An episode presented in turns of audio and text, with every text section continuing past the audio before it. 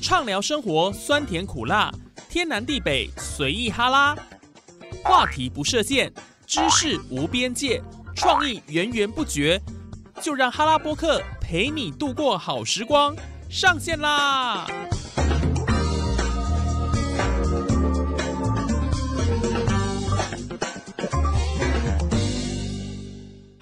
线上的听众朋友，大家好！您现在所收听的节目是哈拉播客哈拉 Podcast，我是主持人叶宇。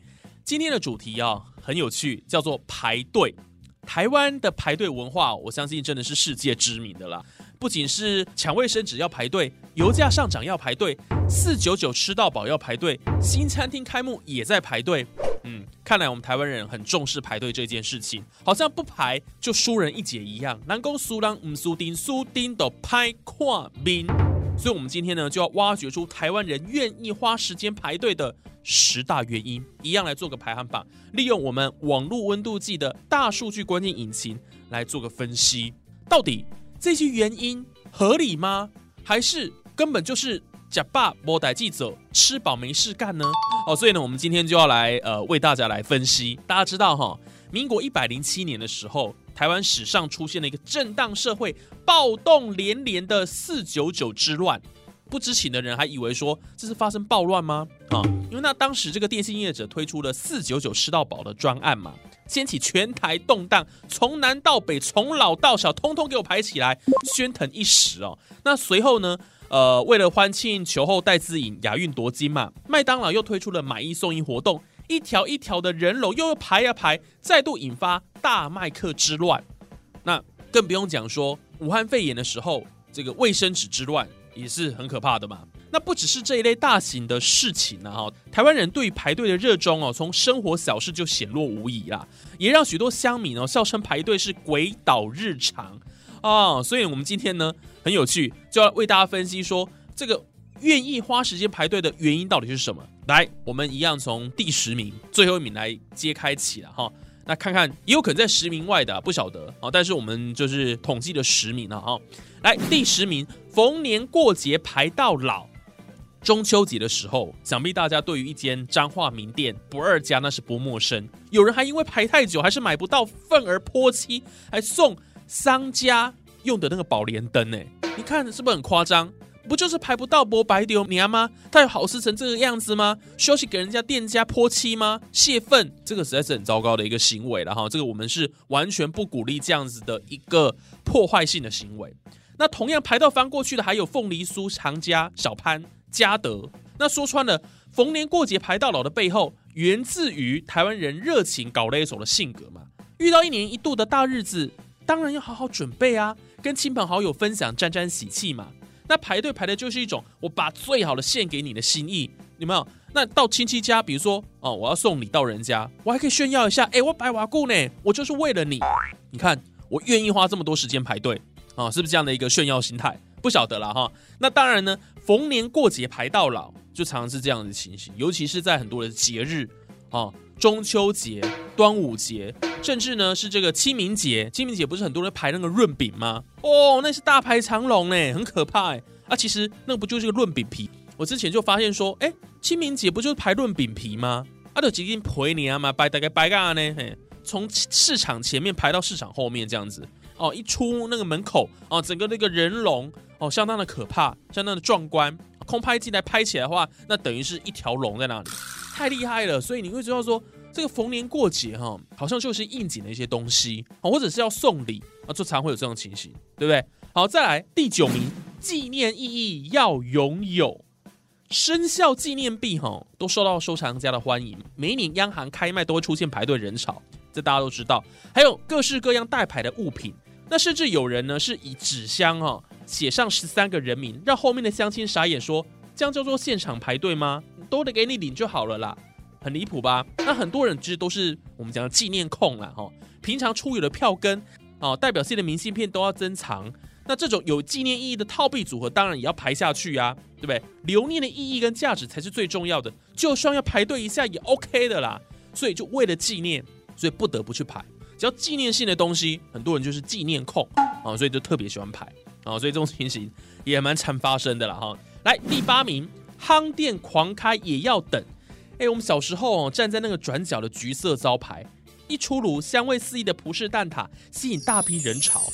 这个大家不知道还记不记得？葡式蛋挞当时掀起了一阵热潮，还有各式各样代牌的物品，像呢红极一时的青玉，有没有？店员摇到手都举不起来。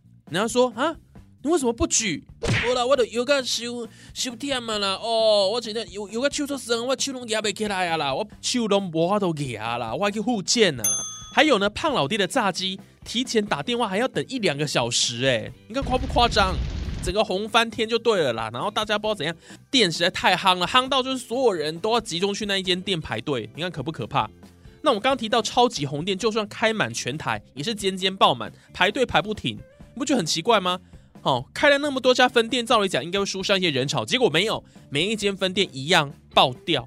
尤其大多是以现做现炸为主打，最受欢迎。只要新鲜美味，等一下下也没关系啦。夯店怎么能够不跟上呢？好，所以全台湾很多的一些非常潮、非常火红的一些店，似乎不排都不行。